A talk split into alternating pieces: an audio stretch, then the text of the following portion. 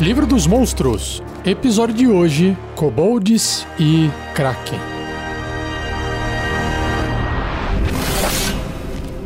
Regras do D&D 5e. Uma produção RPG Next. Começando com a ilustração que tem no livro dos monstros dos kobolds, eles parecem um lagarto humanoide. Um lagarto que está andando em duas patas, em pé, que tem um tronco, dois braços, só que a cabeça deles lembra mais a cabeça de um dragão, de um jacaré ou um jacarezinho, do que um lagarto. Ele tem o rabo comprido, ele está vestindo tipo uma tanga de tecido rasgado, velho, surrado, e aí na mão direita ele segura um sling, que em português é funda, que é um pedaço de pano usado para arremessar pedras, né? E na outra mão ele segura uma adaga.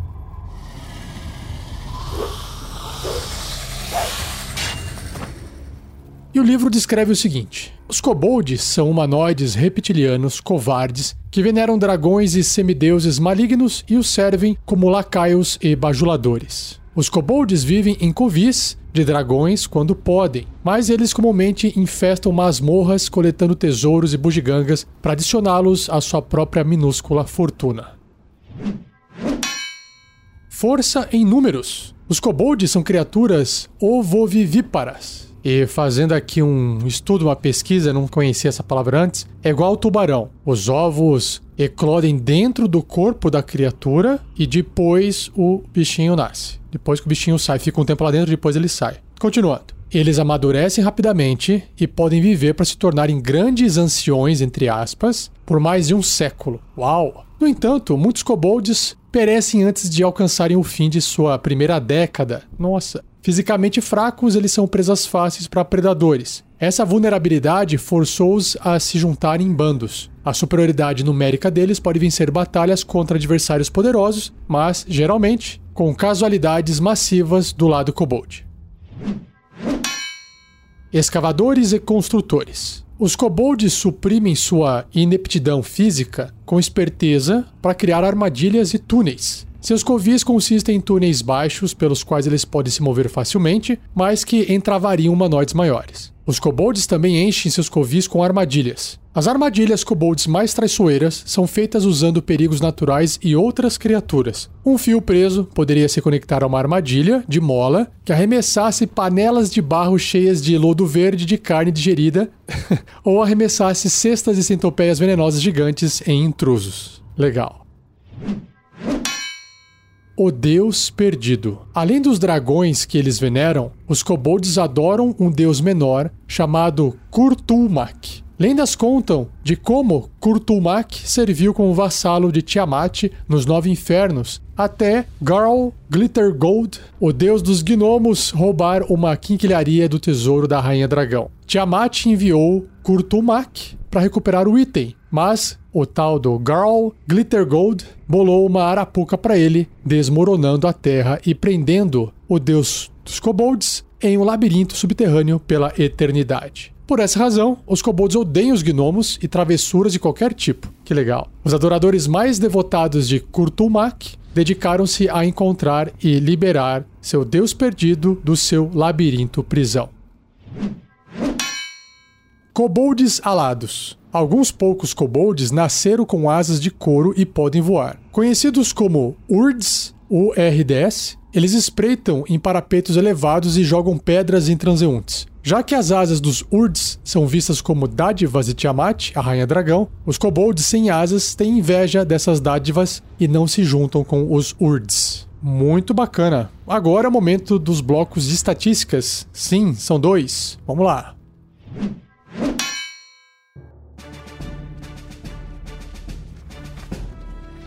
O livro dos monstros apresenta dois blocos de estatísticas de kobold, o kobold tradicional e o kobold alado. O kobold tradicional, então, é um humanoide pequeno com a tag com a etiqueta de Kobold, alinhamento leal e mal. Sua classe armadura é 12, ele tem 5 pontos de vida e seu deslocamento de 9 metros, né? 30 pés. Olha, até que é rapidinho por uma criatura pequena. E aí, claro que seus atributos físicos e mentais vão ser baixos, né? Força 7, abaixo da média. Destreza é o único atributo mais alto e acima da média, destreza 15. E aí o resto é tudo abaixo de 10. Constituição 9, inteligência 8, sabedoria 7 e carisma 8. Em sentidos, ele tem visão no escuro de 18 metros, 60 pés, e percepção passiva de 8. É muito fácil de você se aproximar dele sem ser percebido. Em idiomas, ele fala, se comunica em comum e dracônico, entende, né? Nível de desafio 1 oitavo, 25 pontos de experiência. Caramba! É o menor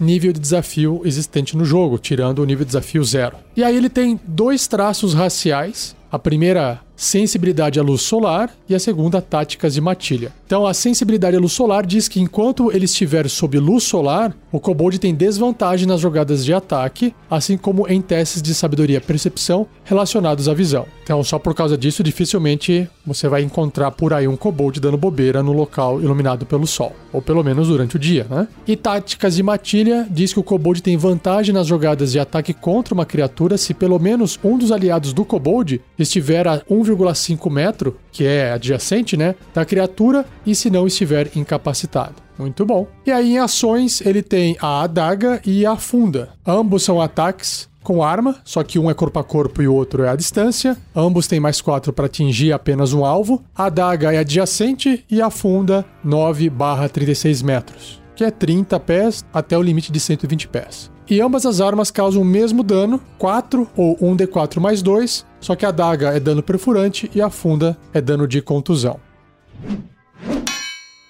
E o kobold alado, que também é conhecido como Urds, né? Também se mantém igual. Humanoide pequeno, com a etiqueta kobolds, leal e mal. Sua classe de armadura, no entanto, é um pontinho maior que o kobold tradicional. É 13 ao invés de 12. Também ele tem um pouquinho mais de pontos de vida, 7 ao invés de 5. E o deslocamento dele se mantém os 9 metros ou 30 pés no chão, mas ele também pode voar na mesma velocidade. Em atributos, é igualzinho o Kobold tradicional, com a diferença de que ele tem um pontinho a mais de destreza, indo para 16, o que concede para ele um bônus de mais 2, que era antes, agora mais 3. Os sentidos não mudam, visão no escuro 18 metros, percepção passiva de 8, idiomas também não muda nada, comum e dracônico, só que agora o nível de desafio é um pouquinho mais alto, um quarto, 50 pontos de experiência. Ele mantém a sensibilidade à luz solar e táticas de matilha nos traços raciais, e em ações ele tem a adaga, que é o mesmo tipo de ataque, só que ele tem agora mais 5 para atingir ao invés de mais 4. Então, um acerto um pouquinho mais alto e o dano é 5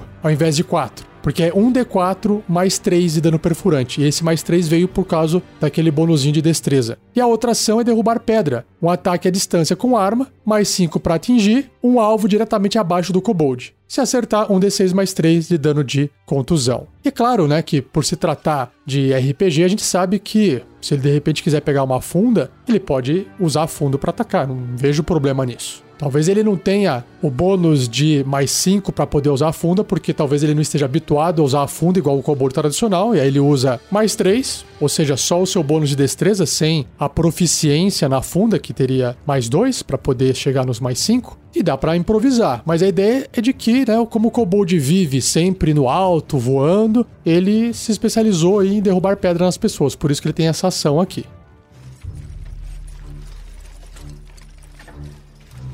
Ideia de aventura. Bom, kobolds são criaturas que vão aparecer com uma maior frequência em aventuras que começam com personagens de nível baixo, né? Começando do 1, 2, 3 e por aí vai. Porque, como deu para ver, eles são extremamente fraquinhos, né? 5 pontos de vida só, um kobold tradicional. E eu acho que seria interessante se um gnomo, um chefe de uma tribo gnomo, algo assim, um gnomo das rochas, viesse para a superfície em busca de ajuda, porque existe um clã maluco de kobolds que os está perseguindo e arruinando o lar subterrâneo deles porque eles estão em busca do Kurtulmak. E aí isso é a desculpa perfeita para os aventureiros irem para um labirinto subterrâneo, enfrentar esses kobolds e no caminho, claro, encontrar suas armadilhas. E aí, corredores pequenos com buracos baixos, onde permitiria apenas um aventureiro de tamanho médio passar engatinhando ou espremido, ou seja, gastando o dobro do movimento, tendo dificuldade, ou seja, tendo desvantagem em testes de ataque ou outros tipos de rolagem, porque você está numa situação desconfortável, apertada, você vai ter desvantagem nas rolagens. E aí colocar eventualmente os kobolds para fazer esse ambush, essa emboscada.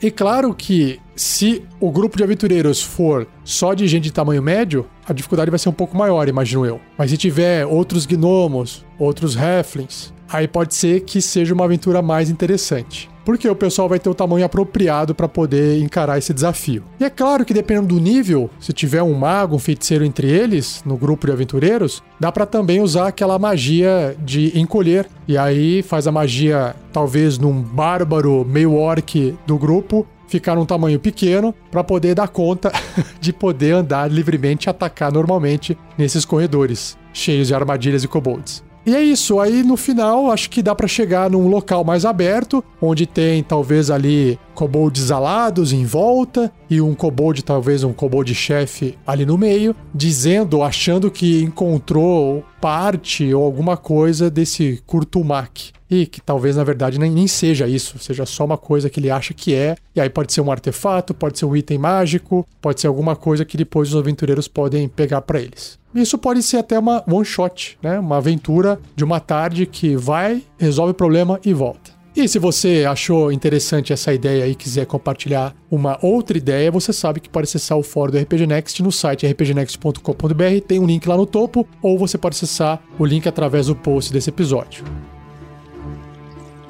Seja você também um guerreiro ou uma guerreira do bem. Para saber mais, acesse padrim.com.br barra rpgnext ou picpay.me barra rpgnext.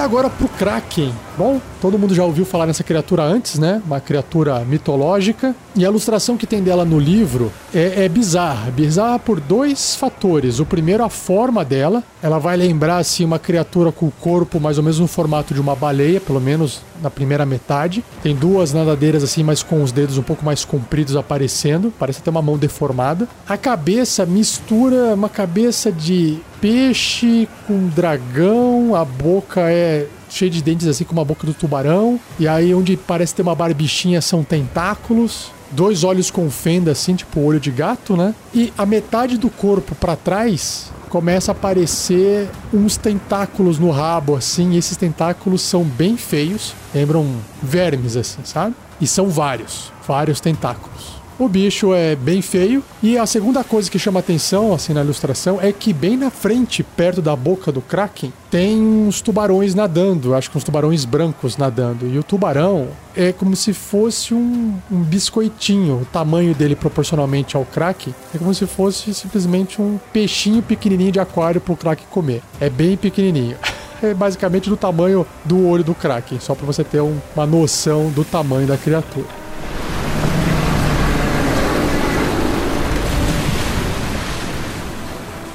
O livro descreve o seguinte sobre o Kraken: Abaixo das ondas, o Kraken dorme por incontáveis eras, esperando por algum sinal ou chamado. Mortais terrestres que naveguem em mar aberto esquecem as razões pelas quais seus ancestrais temiam o oceano. Até mesmo as raças das profundezas ignoram estranhos furos em suas histórias quando suas civilizações quase desapareceram após a aparição do horror de tentáculos.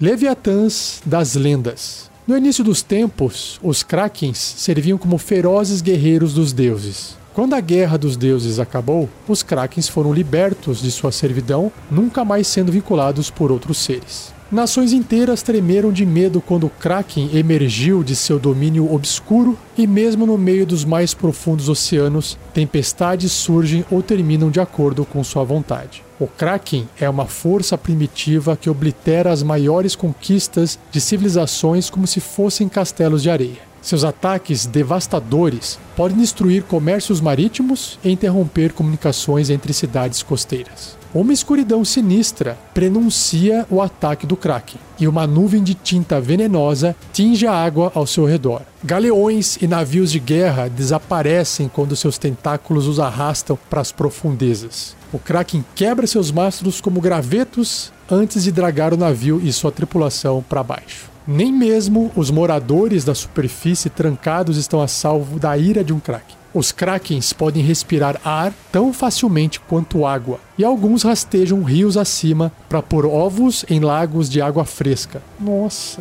Destruindo cidades e vilas pelo caminho. Aventureiros contam que esse monstro descansa em ruínas de cidadelas lacustres. Lacustre é fica perto de lago, onde seus tentáculos se enrolam e inclinam torres de rocha desintegrada.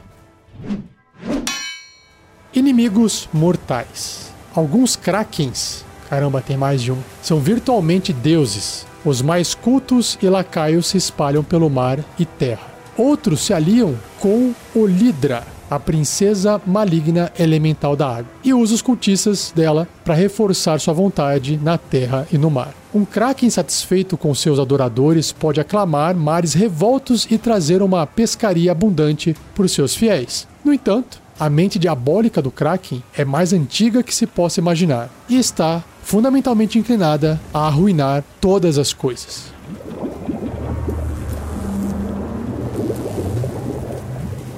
Covil do Kraken. Sim, uma criatura super poderosa, assim como os dragões, então tem Covil. O Kraken vive em profundezas escuras, geralmente em fendas profundas ou em cavernas cheias de detritos, tesouros e navios naufragados. E aí tem as ações de Covil. No valor de iniciativa 20, quebrando toda a sequência de iniciativa, o Kraken realiza uma ação de Covil fazendo um dos efeitos a seguir, que são três. O primeiro, uma forte correnteza se move pelo covil do Kraken. Cada criatura até 18 metros ou 60 pés do Kraken deve ser bem sucedida num teste de resistência de força com dificuldade 23 ou será empurrada 18 metros para longe do Kraken. Com sucesso, a criatura é empurrada 3 metros para longe do crack, ou seja, não tem como evitar ser arrastado de qualquer forma. A segunda ação de Covil, as criaturas na água até 18 metros do Kraken têm vulnerabilidade a dano elétrico até a contagem de iniciativa na próxima rodada. Ou seja, por uma rodada inteira fica com essa vulnerabilidade provavelmente ele tem algum ataque que envolva eletricidade, né? Senão não faria muito sentido. E a terceira ação de Covil diz que a água do Covil do Kraken torna-se eletricamente carregada. tá aí a explicação. Todas as criaturas até 36 metros do Kraken, uau, 120 pés, devem ser bem-sucedidas um teste de resistência de constituição com dificuldade 23, sofrendo 10 ou 3d6 de dano elétrico se falharem nessa resistência, ou metade desse dano se tiverem sucesso. Por fim, os efeitos regionais. A região contendo o covil de um Kraken é deformada pela presença da criatura, o que cria um ou mais dos seguintes efeitos mágicos. Também outros três efeitos. O primeiro, o Kraken pode alterar o clima à vontade num raio de 9 quilômetros que são 6 milhas, centrado no seu covil. O efeito é idêntico à magia controlar o clima. Segundo o efeito regional, diz que os elementais da água coalescem até 9 km do covil. Coalescer é se juntar. Esses elementais não podem deixar a água e possuem valor de inteligência e carisma de 1, ou seja, menos 5 de modificador. Basicamente, forma algum tipo de proteção para o covil do Kraken. Né? E o último efeito regional diz que as criaturas aquáticas até 9 km do covil, que possuírem valor de inteligência 2 ou menor, são enfeitiçadas pelo Kraken e tornam-se agressivas contra intrusos na área. Imagino eu que aqui entraria tubarão, peixe-espada, peixes, qualquer vida na água. E que, convenhamos, né? É cheio de vida. E se o Kraken morrer, que é uma nota aqui, né? Uma, uma adição aqui ao texto final, todos esses efeitos regionais somem imediatamente. E antes de eu começar a ler o bloco de estatísticas do Kraken, tem aqui uma nota em papel com um escrito deixado por alguém. Vamos ver o que, que diz. Um kraken sonha em lançar seus tentáculos para o céu e estrangular aquilo que originou. E quando o seu sonho ultrapassa seu alcance, ele se contenta com um ocasional navio que passa. Esse trecho de texto foi extraído da Noite do Culto Kraken, e quem escreveu foi um tal de Malfeori Sereng, um pirata mago de Tetir.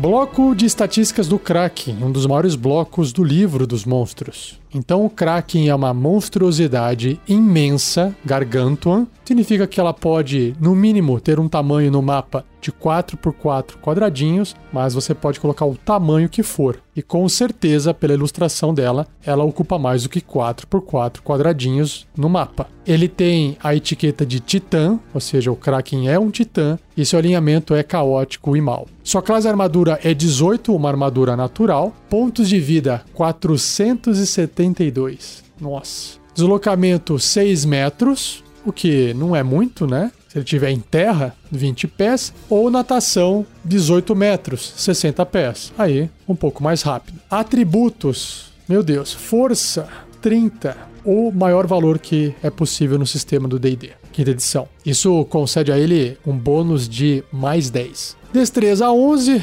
aí já tá na média. Constituição 25, inteligência 22. Nossa. Sabedoria 18, carisma 20. Deve ser um baita desafio o mestre controlar uma criatura dessa, né? Se passar por inteligente. Testes de resistência. Nossa, vamos lá. Força mais 17. Destreza mais 7, Constituição mais 14, Inteligência mais 13, Sabedoria mais 11. Caramba, ele tem bônus em todos, menos em carisma. Imunidade a dano, ou seja, não vai afetar ele de forma alguma. Elétrico, e aí contusão cortante e perfurante de ataques não mágicos. E também tem imunidade às condições de amedrontado e paralisado. Em sentidos, ele tem visão verdadeira, caramba, de 36 metros, 120 pés, e a sua percepção passiva é de 14, que até agora é o menor resultado, né? Idiomas, olha só, ele compreende abissal, celestial, infernal e primordial, mas não pode falar. Mas ele usa telepatia até 36 metros, que são 120 pés. E seu nível de desafio é 23. Caraca, muito alto. 50 mil pontos de experiência. Na parte de traços raciais, ele tem três. Ele é anfíbio, ele é um monstro de cerco e ele tem movimentação livre. O anfíbio, claro, o Kraken pode respirar ar e água. monstro de cerco diz que o Kraken causa o dobro do dano a objetos e estruturas. Caramba. E movimentação livre diz que o Kraken ignora terreno difícil e efeitos mágicos não podem reduzir o deslocamento ou deixá-lo impedido. Ele pode gastar um metro e meio do seu deslocamento, ou seja, cinco pés, para escapar de impedimentos não mágicos ou de um agarrão. Então, se ele estiver subindo lá o rio para botar os ovos, não importa se tem lama, se tem árvore, se tem casas, ele anda normalmente.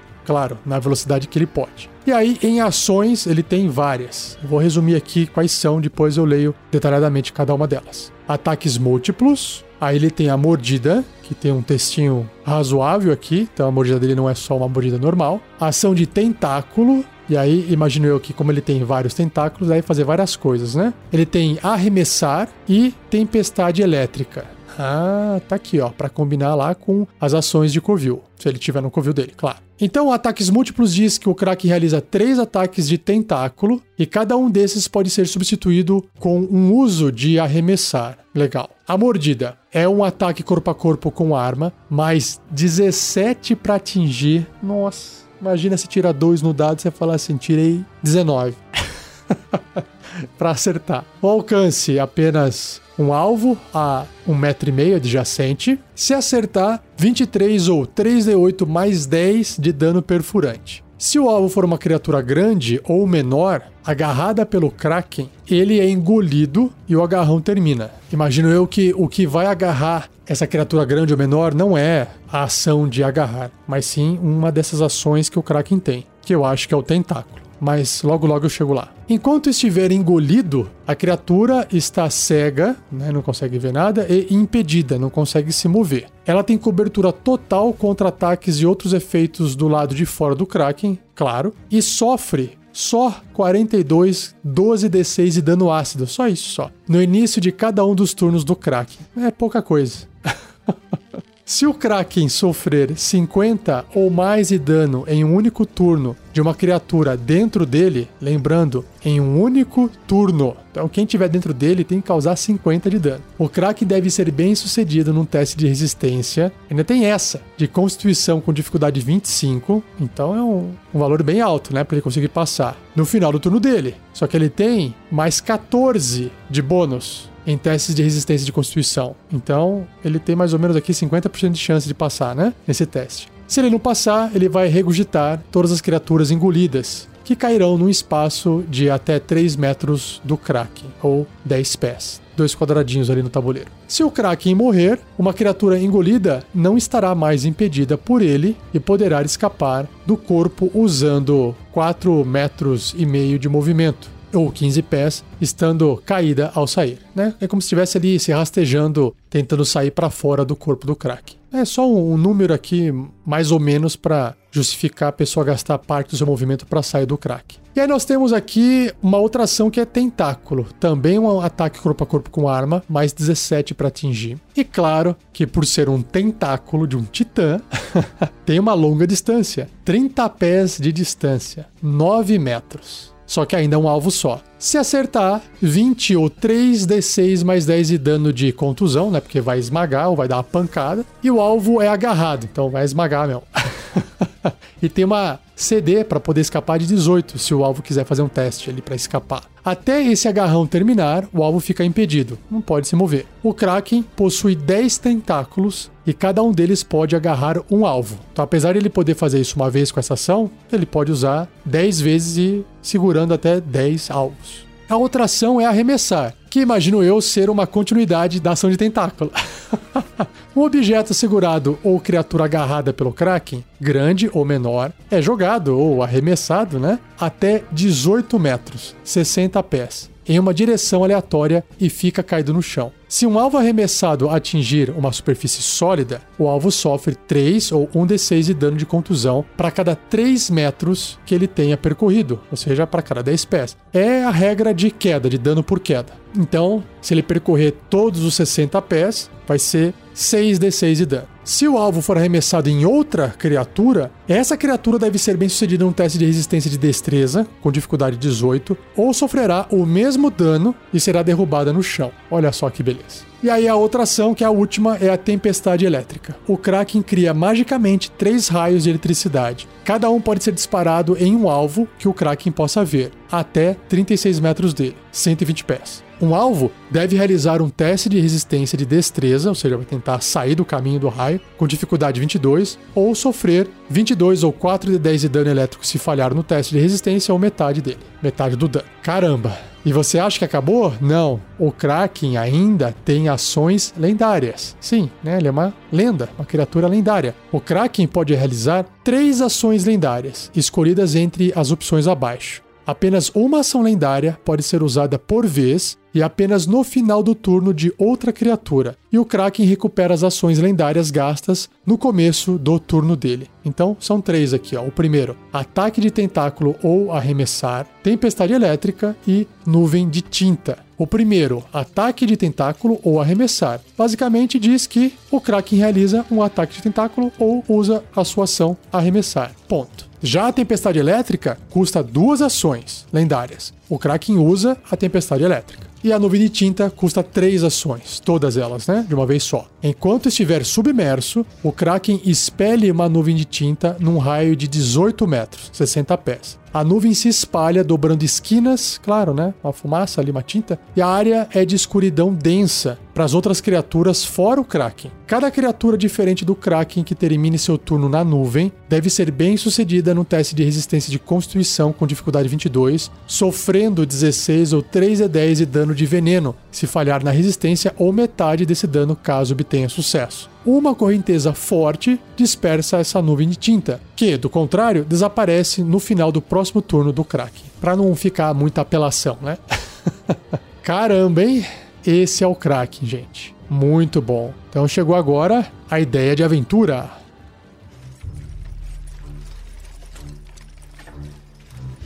Eu começaria uma ideia de aventura com os aventureiros em algum local escutando histórias e pescador. Aquelas histórias que talvez o pessoal aumente tanto que pessoal fala, puta, isso aí é história de pescador, o pessoal tá aumentando. Então eu começaria com algumas histórias do tipo, falando que o cara pescou um peixe gigantesco, ou que ele encontrou uma coisa, sei lá, o um mapa do tesouro. Sabe aquela ideia de estou contando vantagem nas minhas histórias? Os aventureiros estão ouvindo essas histórias? Por que isso? Porque aí já vai ficar marcado naquela pessoa que tá falando essa história de que ela aumenta as coisas. Só que aí quando ela for comentar sobre alguma coisa do Kraken, a verdade é que não existe nada sendo aumentado e que é verdade. E claro que ninguém vai citar o nome Kraken, não teria graça, né? Porque aí o jogador também vai ficar sabendo, ah, Kraken é uma criatura, putz, eu sei o que é, realmente existe, né? No mundo de fantasia, tudo pode existir. Então é melhor deixar isso mais por baixo dos panos. Então vamos lá. O que, que ele poderia contar de história? Que eles ouviram uma história de uma criatura do tamanho de uma montanha ou de uma colina, como se fosse uma espécie de baleia deformada misturada com um polvo gigante ou uma lula gigante. Ela saiu do mar e foi subindo rio acima por onde ela passava, ela destruiu tudo. Dizem que ela colocou vários ovos e que ninguém se atreve a chegar perto daquilo lá porque pode ficar amaldiçoado. Mas que onde ela colocou esses ovos era de uma cidadela antiga que acabou sendo destruída no processo e que muitos tesouros talvez fiquem lá. Algumas pessoas foram até lá em busca desses tesouros, alguns corajosos, e nunca mais foram vistos novamente. É aqui que você tem que inventar o filhote do crack. Mais ou menos igual, sabe, rainha Alien botando ovos dos aliens? do filme Alien. E por que, que eu estou falando isso? Porque um encontro direto, um confronto direto com o Kraken, demandaria que os jogadores estivessem controlando 4, 5 personagens de nível 20.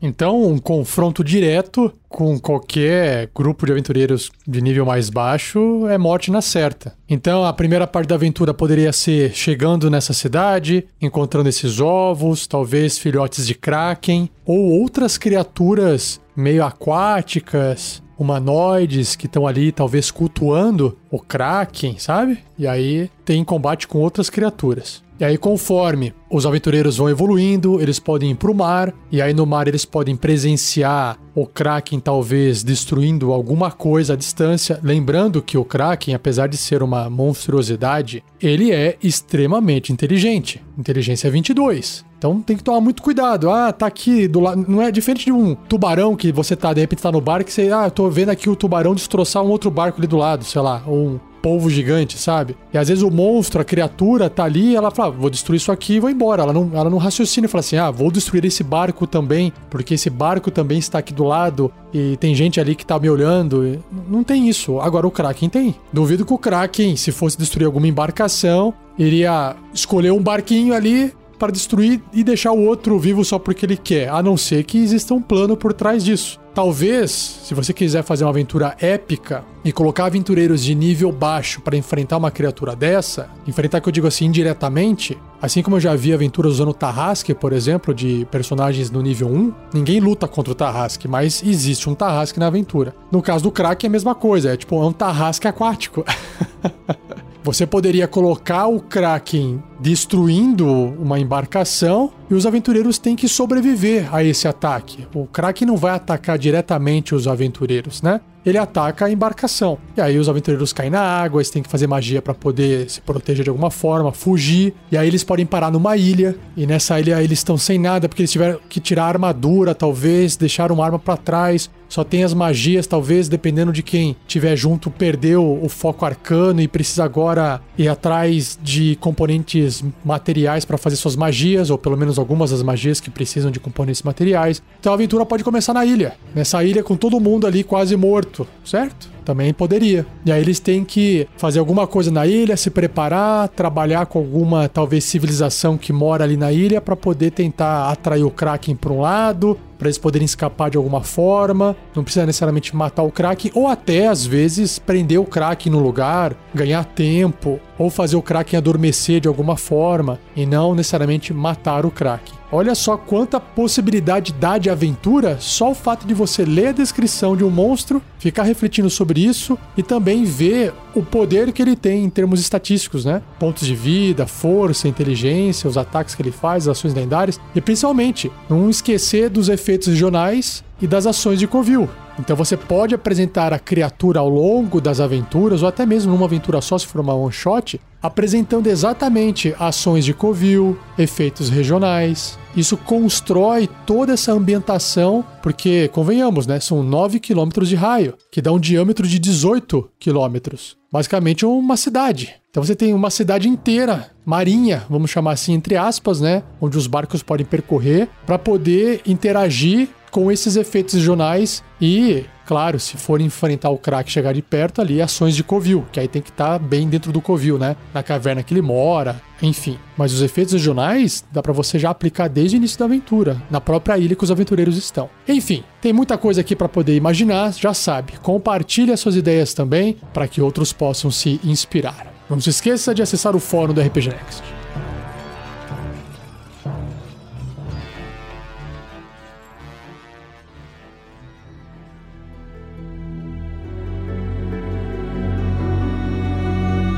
E assim eu encerro mais um episódio do Regras do D&D 5e. Espero que você tenha gostado, espero que você já tenha compartilhado e também agradecido ao Gleico Vieira Pereira pela edição fantástica de mais um programa. E se você gosta do nosso trabalho e você ouve os podcasts ou se estiver no YouTube ouvindo, nós temos vários feeds no caso dos podcasts e várias playlists dentro do YouTube que tem outros programas. Então basta você procurar por podcasts, regras do D&D 5e, regras do GURPS 4e, Tarrasque na Bota, nosso podcast de aventura de RPG, A Forja, bate-papo e assuntos relacionados, histórias envolvendo RPG, de pessoas, enfim, e contos narrados, contos sonorizados em forma de audiodrama. E se você está ouvindo esse episódio perto da data de publicação, é bem provável que se você acessar o site do rpgnext.com.br, também já terão alguns contos publicados em texto. Corre lá, confira e vai dar uma lida. E deixa o seu comentário no final do post para a gente poder saber o que, você está achando. E não perca o próximo episódio, onde eu irei apresentar os monstros Kuotoa, que são os sapinhos humanoides.